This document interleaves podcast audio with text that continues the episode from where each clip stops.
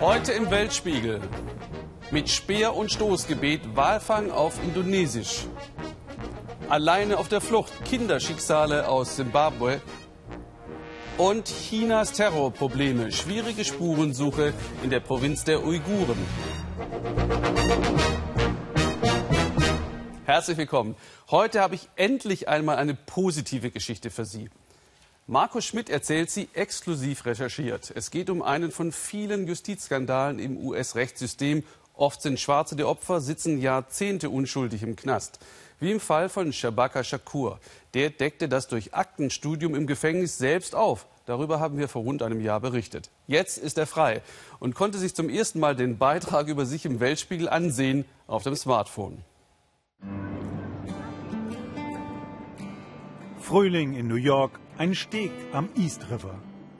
Ein verliebtes Paar schmust und macht, was man im Honeymoon so tut. Lanette und Shabaka wollen ihr Glück festhalten, möglichst lange. Sie haben über 27 Jahre darauf warten müssen. Für Shabaka ist alles wie neu. Er weiß nicht, wie man ein Smartphone bedient. Er weiß nicht, wie man ein Selfie schießt. Ja, das ist mein allererstes Selfie.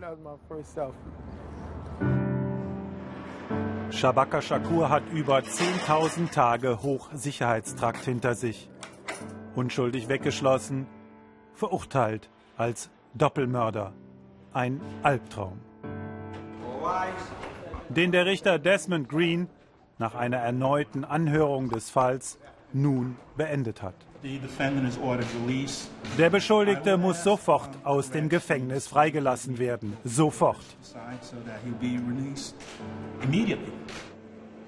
Das Chavangung-Gefängnis vergangenen Montag. Kein Kameramann, kein Journalist durfte dabei sein, um zu dokumentieren, wie das Justizopfer Shabaka Shakur erhobenen Hauptes seinen Leidensort verließ. Mein erstes Mal außerhalb des Gefängnisses. Das Truthahn-Sandwich eine Delikatesse, wenn man Gefängnisessen gewohnt war. Immer noch trägt der 51-jährige Gefängniskleidung. Seine Frau Lanette hat in einer Tüte Jeans und T-Shirt mitgebracht. Aus der Toilette des Restaurants heraus tritt ein veränderter Mann. Entschieden, selbstbewusst und endlich frei. In New York wartet sein Anwalt. Er will den Sieg mit seinem Mandanten gemeinsam auskosten. Wir sind gleich da. Wir sind jetzt auf dem West Side Highway. Die Presse ist geladen. Der Fall Shabaka war und ist ein großes Thema in New York. Ein weiteres Beispiel aus einer ganzen Serie von Freilassungen. Über 50 Mordurteile werden zurzeit überprüft. Die Justizopfer sind in der Regel schwarz und arm. Gefängnis, das ist die Hölle. Viele glauben, Freiheit sei etwas Selbstverständliches, bis sie ihnen genommen wird. Freiheit, das ist das Kostbarste, was wir haben. Am nächsten Morgen lesen die beiden mit Interesse, was über sie in der Presse geschrieben steht. Sieh mal, 1988, als du verhaftet wurdest, kostete der Liter Sprit noch 25 Cent. Und Bruce Willis landete mit Die Hard seinen ersten Blockbuster. Die beiden dürfen bei der Schwester von Lanette frühstücken. Shabaka hat kein Geld, keine Papiere, keine Arbeit, keine Wohnung. Freiheit ist schwer, wenn man so gut wie nichts hat. Uh, Ich rufe wegen des Apartments an, das in der Zeitung steht. Oh, keine Chance. Schon weg. Oh, it's gone already? Okay. All right, thank you. It's like I'm starting all over. Es ist so, als ob mein Leben noch einmal von vorne beginnt, mit nichts. Aber darüber beklage ich mich nicht. Ich bin wieder unter den Lebenden. Im Gefängnis war ich ein Zombie.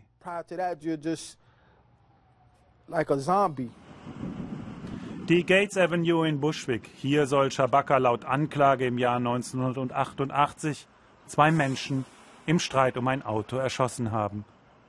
Er ist zum ersten Mal wieder an diesem, seinem Unglücksort. Sie haben behauptet, hier hätte ich geschossen und sei dann in dieser Richtung weggelaufen. Die Schule gab es damals nicht. Das sah hier völlig anders aus. Heute ist richterlich festgestellt, er konnte zur Tatzeit gar nicht hier sein. Er hat ein glaubwürdiges Alibi. Er war verurteilt worden, weil dieser Kriminalbeamte Luis Carcella vor Gericht beschworen hatte, Shabaka habe ihm gegenüber die Morde gestanden. Es ist der 4. Dezember 2014, Höhepunkt in dem Wiederaufnahmeverfahren.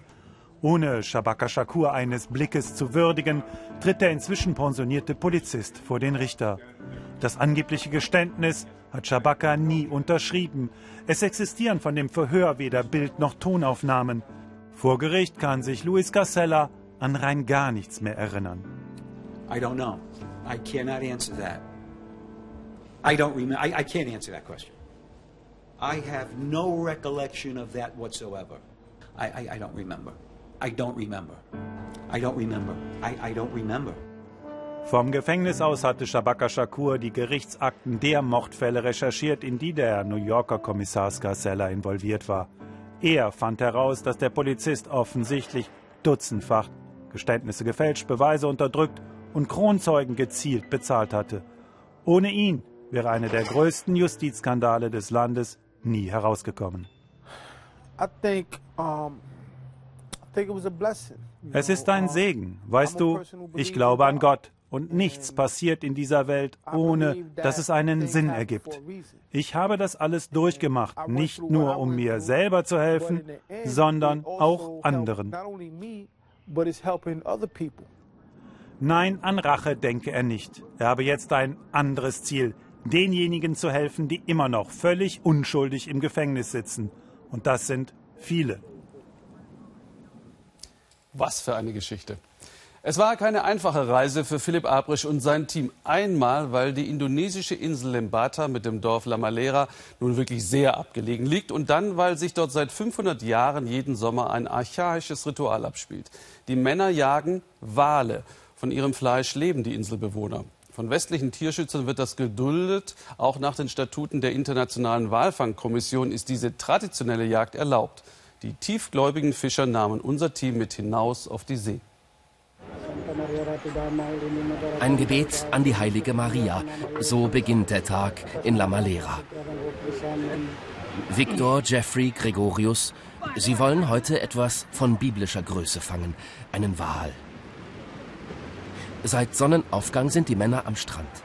Jetzt mit der Flut bringen sie ihre hölzernen Boote zu Wasser. Die Fischer gehören zu den letzten traditionellen Walfängern der Welt.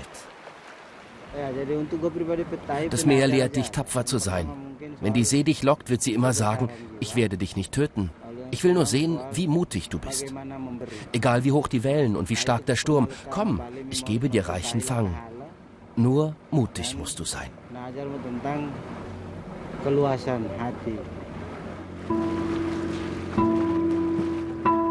Die Männer wollen eines der eindrucksvollsten Tiere des Meeres fangen, den Pottwal. Ein Abenteuer, das alles fordert. Ausdauer, Kraft und viel Geschick. Die Walfänger jagen nur mit einer Harpune, ein rostiger Haken, eine Stange aus Bambus. Nicht viel anders als bei Moby Dick. Ganz vorne am Bug steht der Lamafa, der Harpunist. Er ist der wichtigste Mann an Bord. Wenn ich einen Wal sehe, dann denke ich nur noch an eines. Die Harpune muss genau treffen. Ich muss mir vertrauen und auch meinen Männern. Ob ich treffe oder nicht, entscheidet darüber, ob das Dorf zu essen hat. Eine riesige Verantwortung. In der Jagdsaison lebt der Lamafa traditionsgemäß enthaltsam. Kein Alkohol, kein Sex. Mit reinem Herzen soll er aufs Meer hinaus. Der Mann mit der Harpune hat den gefährlichsten Job. Er muss das Gleichgewicht halten. Er muss genau zielen. Auch bei schneller Fahrt.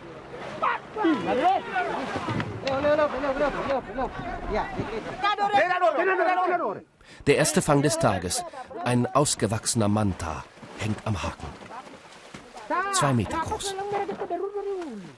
Der alte Viktor spricht ein Gebet für das Tier. Di dalam surga. Terima kasih kami seperti kami atas nama Bapa, Putra dan Roh Kudus. Amin. Wir beten, weil wir Danke sagen für unser täglich Brot. Der Fisch ist ein Geschenk, sagt Viktor, ein Geschenk von Gott. Es nicht anzunehmen, wäre undankbar.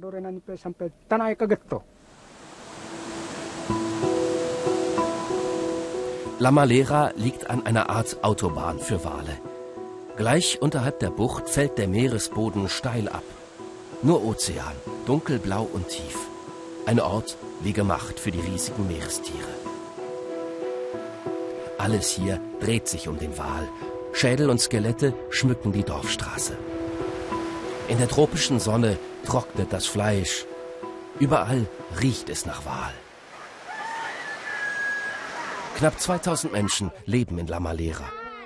Der Walfang hat ein einzigartiges Miteinander geschaffen. Bargeld spielt keine Rolle. Die Währung hier ist ein fettes Stück vom Wal oder eine Flosse vom Manta. Der Preis dafür ist manchmal hoch. Überall im Dorf finden sich Männer ohne Arm, ohne Hand, ohne Bein. Johannes Sulaona hat sein ganzes Leben lang Wale gejagt, mit 13 das erste Mal. Jetzt sitzt er wie gefesselt auf seinem Bett. Dem 70-Jährigen fehlt ein Fuß. Wir haben lange überlegt, wie es zu dem Unfall kommen konnte, aber wir wissen es nicht. Wir glauben, einer meiner Vorfahren hat irgendwann Schuld auf sich geladen und ich muss jetzt büßen. Ich bin dankbar, dass ich noch leben darf. Alles hat einen Grund, glauben sie in La Malera. Das Unglück vor sechs Jahren verfolgt die Männer bis heute. Auch Carolus, der Harpunenjäger, war damals an Bord. Einen riesigen Wal hatten sie am Haken, dann schnellten die Leinen über das Boot und zerquetschten das Bein des alten Johannes. Der Walfänger ist den Tränen nah. Er hat nicht einmal eine Prothese. Böse auf den Wal bin ich nicht, aber mich ärgert, dass ich nicht mehr arbeiten kann. Ich kann meinem Dorf nicht mehr helfen, wie ein richtiger Mann.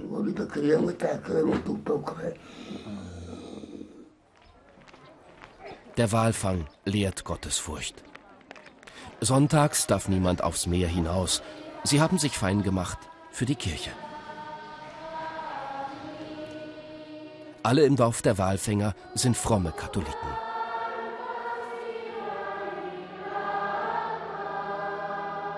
Nur der Pfarrer könnte erlauben, in See zu stechen, wenn ausgerechnet jetzt der Wal am Horizont bläst. Die Walfangsaison dauert von Mai bis Oktober. Wenn der Wind nachlässt, die See glatt ist und keine tropischen Stürme über die Insel ziehen, immer dann fahren die Männer hinaus aufs Meer.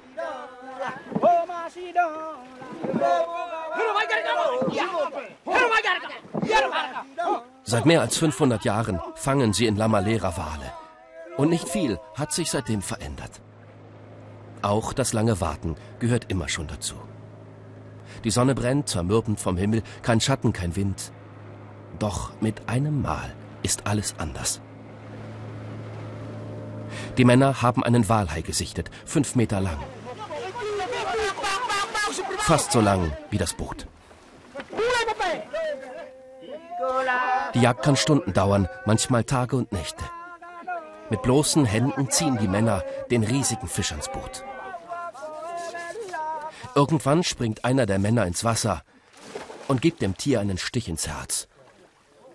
Der Walhai verblutet. Die Jagd wirkt grausam, ein Albtraum für jeden, der Tiere mag. Als aufgeklärter Mensch trauere ich natürlich um den Wal. Als Fischer wiederum denke ich, was, wenn wir keinen Wal fangen? Dann haben wir nichts zu essen. Ich fühle beides, Mitleid und Freude.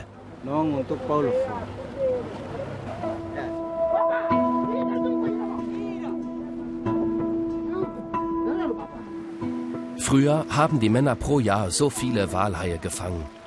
Dazu 50 oder 60 riesige Pottwale. Heute sind es vielleicht fünf bis zehn. Noch üben die Jungen, wie man eine Harpune wirft. Nur, wie lange wird es in La Malera diese Tradition noch geben? Heute kommen die Fischer mit vollen Booten zurück. Der Fang wird bei Ebbe angelandet. In ein paar Stunden bis zur Flut muss der Fisch zerteilt sein. Jeder bekommt einen Teil vom Fang, auch die Alten, auch die Witwen. Vom Walhai nehmen wir nur das Fleisch. Aber vom Wal nutzen wir alles. Aus der Haut machen wir Öl, aus den Knochen Schmuck. Das Fleisch verteilen wir im Dorf oder tauschen es gegen Reis, Obst, Gemüse. Nichts wandert in den Müll. Heute war ein guter Tag für die Fischer. Nur wie wird es morgen? Bisher in diesem Jahr haben sie keinen einzigen Pottwal gesichtet. Irgendwo da draußen wird er schwimmen. Noch aber müssen die Männer geduldig warten auf ihren großen Fang. Warum indigene Völker Wale überhaupt jagen dürfen, das erzählt Philipp Abrisch auf weltspiegel.de. Dort finden Sie auch eine großartige Auswahl von ganz vielen Fotos von diesem Dreh. Für Zweibeiner gibt es im Ägypten von Präsident al-Sisi wenig Freiheit. Für Zweiräder schon. Ungewöhnlich ist nur, wenn eine Frau den Roller steuert und jede Fahrt zu einer kleinen Demonstration für Frauenrechte macht. Für die Ägypten übrigens einmal weltweit Vorkämpfer war, zu Anfang des letzten Jahrhunderts. Esther Saub über eine selbstbewusste Alexandrinerin und ihr Motto Let's Scoot. Rush Hour in Alexandria und mittendrin eine Frau auf dem Motorroller. Das ist nicht verboten, aber für ägyptische Männer sehr gewöhnungsbedürftig. Shema Ali ignoriert diese Konvention seit drei Jahren. Auch weil der Roller sie am schnellsten ans Ziel bringt. Sie hat Englisch studiert und leitet einen Kindergarten.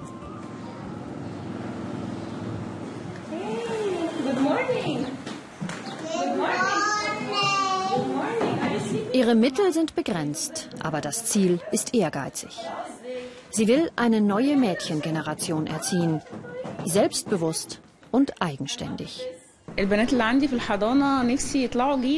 Ich möchte, dass die Mädchen in meinem Kindergarten anders werden, als wir es sind.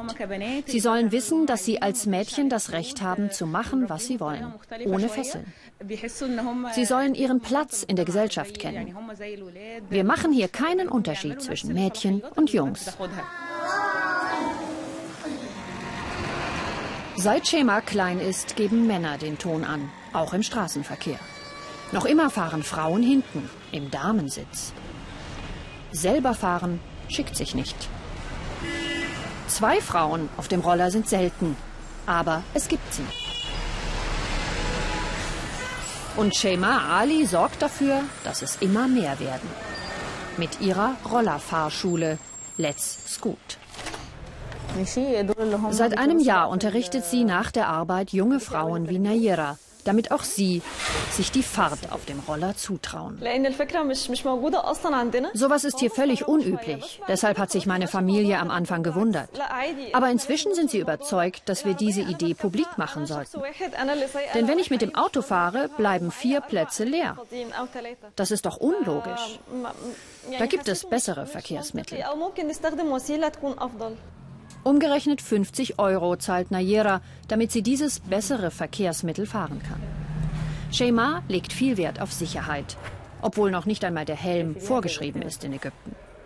Das Argument der Fahrlehrerin, wo sich keiner an Verkehrsregeln hält, müssen Rollerfahrerinnen sich selbst schützen. Trotz der Gefahr im Straßenverkehr hält Shema das Zweirad für das sicherste Verkehrsmittel, gerade für Frauen.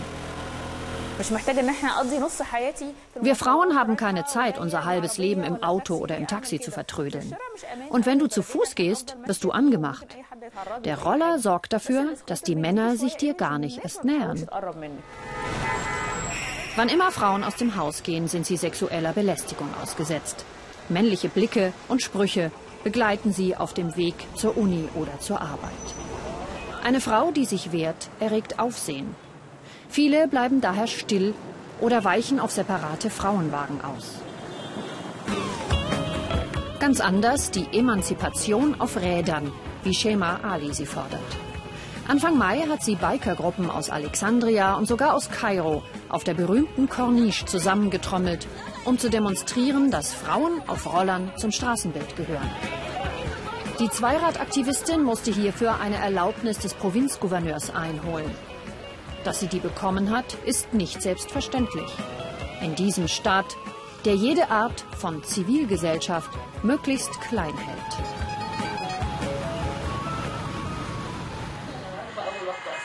Shema Alis Vater, ehemals Profifußballer und Schiedsrichter, ist stolz auf seine Tochter.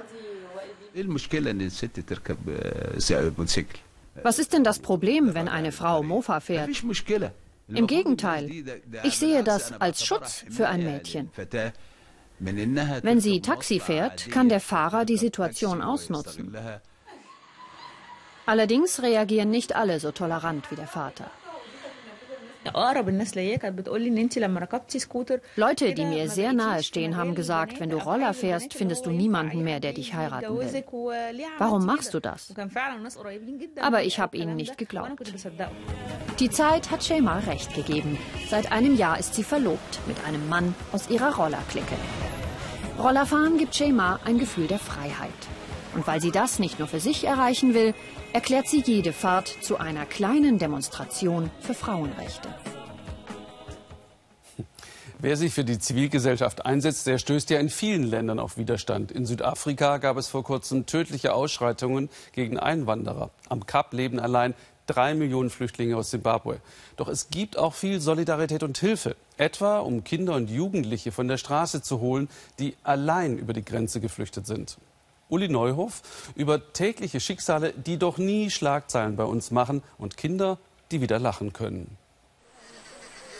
Das ist der Grenzzaun, durch den sie vor ein paar Wochen erst nach Südafrika kamen.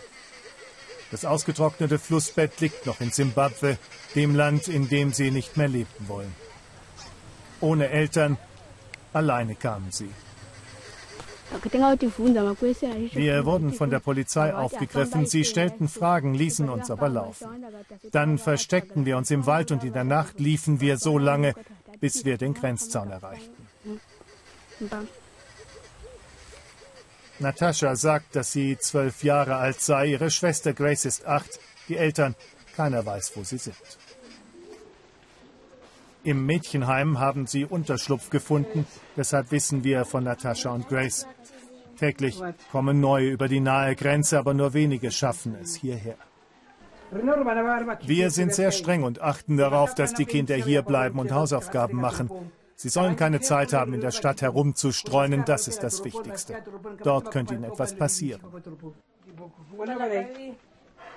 In den Schuluniformen wirken sie wie ganz normale Teenager, aber sie alle eint die gleiche Geschichte. Ohne Eltern kamen sie über die Grenze, mit einer aus der Verzweiflung geborenen Hoffnung auf ein besseres Leben. Ich möchte Krankenschwester werden, nicht in Simbabwe, da will ich nicht mehr hin. Ich will in Südafrika bleiben und auf meine Schwester aufpassen. Sie wurde von vier Männern am Taxibahnhof belästigt. Sie vergewaltigten sie nacheinander immer wieder, bis die Polizei davon Wind bekam. Als sie dort patrouillierte, fanden sie die Mädchen. Das ist eine typische Geschichte. Hierher kommen sie zuerst verletzlich, ohne den Schutz eines Erwachsenen und ohne Geld. Und hier treffen sie auf andere Flüchtlinge. Es ist ein rechtsfreier Raum. Jeder nimmt sich, was er bekommen kann. Täglich kommen neu über den Limpopo-Fluss. Fast ein Drittel der Simbabwer hat mittlerweile das Land verlassen.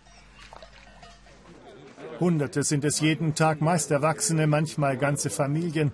Kinder ohne Eltern fallen da kaum auf. Manchmal kommen bis zu 200 am Tag.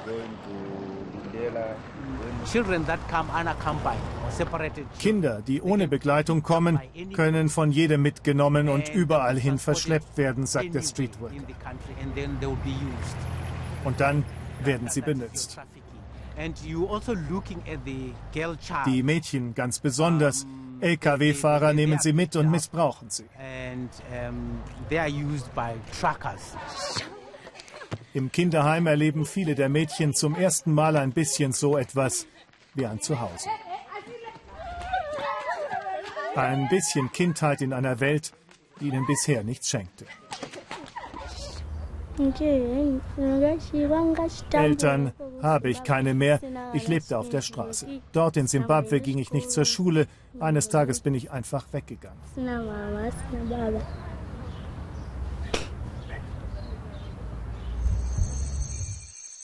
So geht es den meisten. Sie alle haben nichts mehr zu verlieren. Was auch immer kommt, sie nehmen es in Kauf. Denn besser als zu Hause scheint es allemal. Zu viel Stress, keine Zeit, keine Sportstätten. Kein Wunder, dass die Menschen in Mexico City immer dicker werden. Weltweit gilt das für die meisten Städte übrigens. Einzigartig ist allerdings, wie Mexiko versucht, dagegen anzugehen. Peter Sonnenberg mit dem Schnappschuss. Warum gehen die Fahrgäste in Mexikos Hauptstadt eigentlich nicht ganz normal zu ihrem Bus und zu ihrer U-Bahn? Das werden wir heute mal klären. Nein, normal ist das nicht, was hier passiert. Und der Grund für den Bewegungsdrang der mexikanischen Fahrgäste ist schlicht Übergewicht.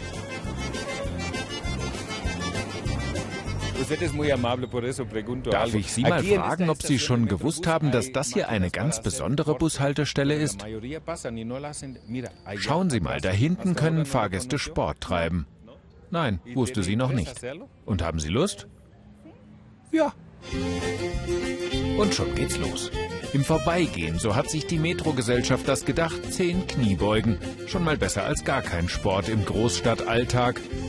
Und nach einmal durchschnaufen gibt's vom Trainer, damit man zukünftig weiß, wie viel man so auf den Beinen ist, einen Schrittzähler und eine Fahrkarte geschenkt. Und machen Sie das jetzt jeden Tag? Wenn ich hier umsteige? Klar. Und den Bus erwischt sie trotzdem noch.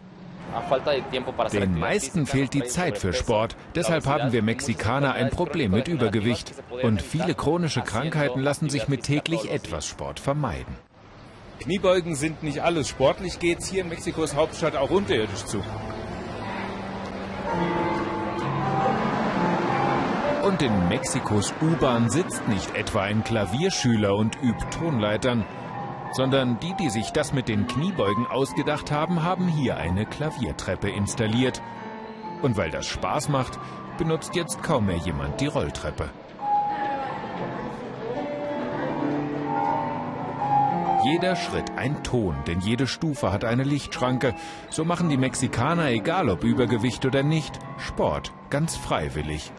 Und dass die Aktion funktioniert, beweist die ganz normale Treppe ein Stockwerk höher, denn die ist leer und alle fahren wieder Rolltreppe. Zum Schluss geht es nochmal auf die andere Seite der Erdkugel, in die Provinz Xinjiang in China. Da kommt man als Journalist nicht mal eben so. Mir war es im letzten Jahr nicht gelungen. Christine Adelhardt wurde jetzt auf Schritt und Tritt verfolgt und beobachtet. Xinjiang gilt als Unruheprovinz. Dort leben die Uiguren. Jede Woche gibt es Anschläge. Deshalb sieht sich auch China wie westliche Regierungen im Kampf gegen den Terror. Ist ratlos, weil seine Minderheitenpolitik gescheitert ist. Peking will die riesige im äußersten Südwesten gelegene Provinz weiterentwickeln. In Xinjiang gibt es gewaltige Bodenschätze, Stoff für weiteren Konflikt. Wir haben gewusst, dass es nicht einfach werden wird, Antworten zu finden. Aber wir haben so viele Fragen. Also sind wir los nach Xinjiang. Allein letztes Jahr sind hier in dieser Provinz mehr als 450 Menschen gewaltsam ums Leben gekommen. Was sind die Ursachen für Aufstände und Attentate? Warum wissen wir so wenig darüber? Hotan.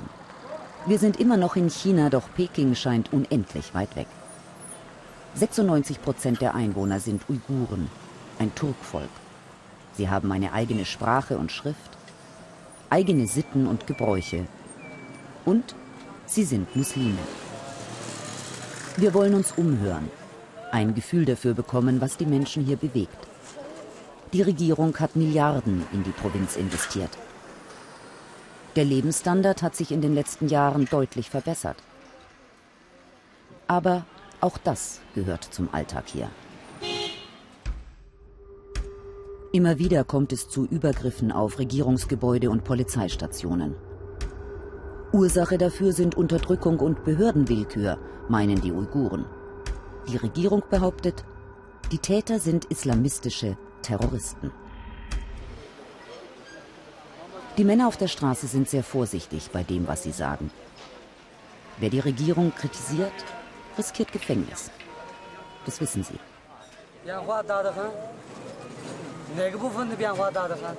Es hat große Veränderungen gegeben in den letzten zehn Jahren.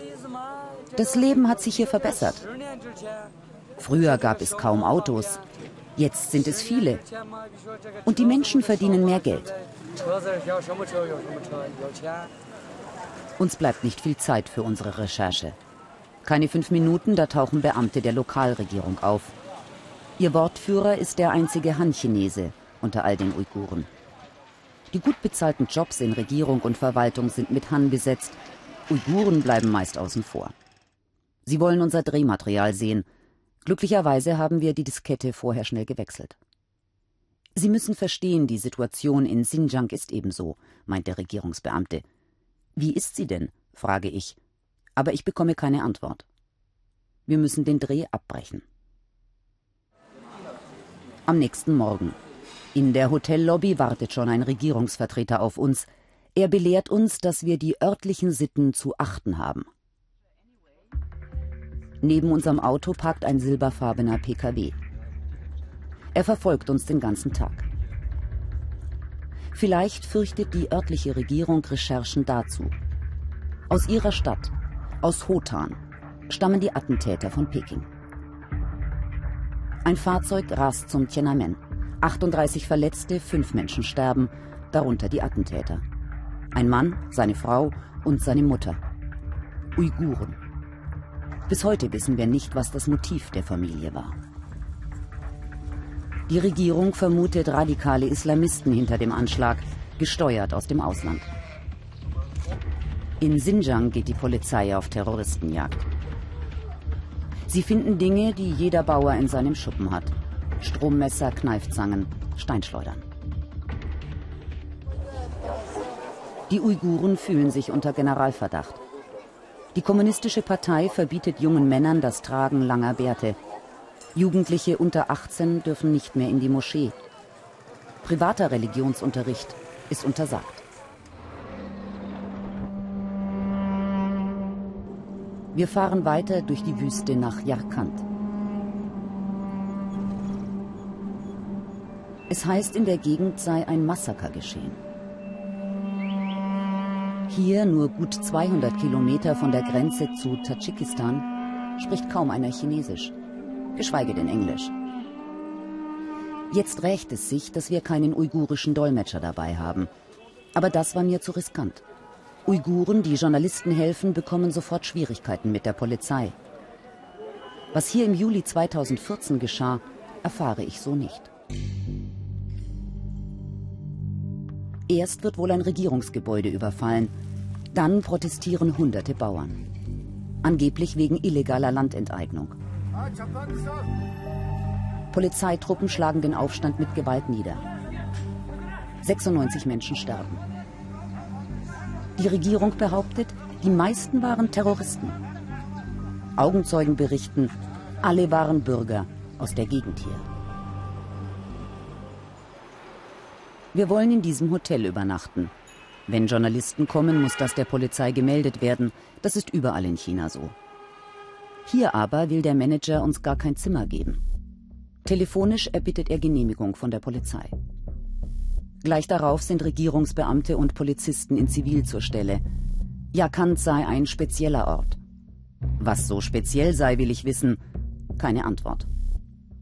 Aber eines machen sie deutlich, übernachten dürfen wir, mehr nicht. Die Beamten bewachen die Hotellobby die ganze Nacht. Am nächsten Morgen müssen wir abfahren. Und sie stellen sicher, dass wir die Stadt wirklich verlassen. Ein Fahrzeug verfolgt uns. 200 Kilometer durch die Wüste bis nach Kaschgar. Die historische Altstadt. Die örtlichen Sicherheitsbehörden sind schon informiert. Er zeigt seinen Ausweis.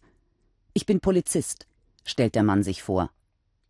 Er spricht fließend Englisch. Sie können alles filmen, was Sie wollen. Gebäude, Monumente, Stadtansichten. Das ist alles okay, sagt er. Aber wenn Sie Interviews führen wollen, dann brauchen Sie eine Genehmigung von der lokalen Regierung.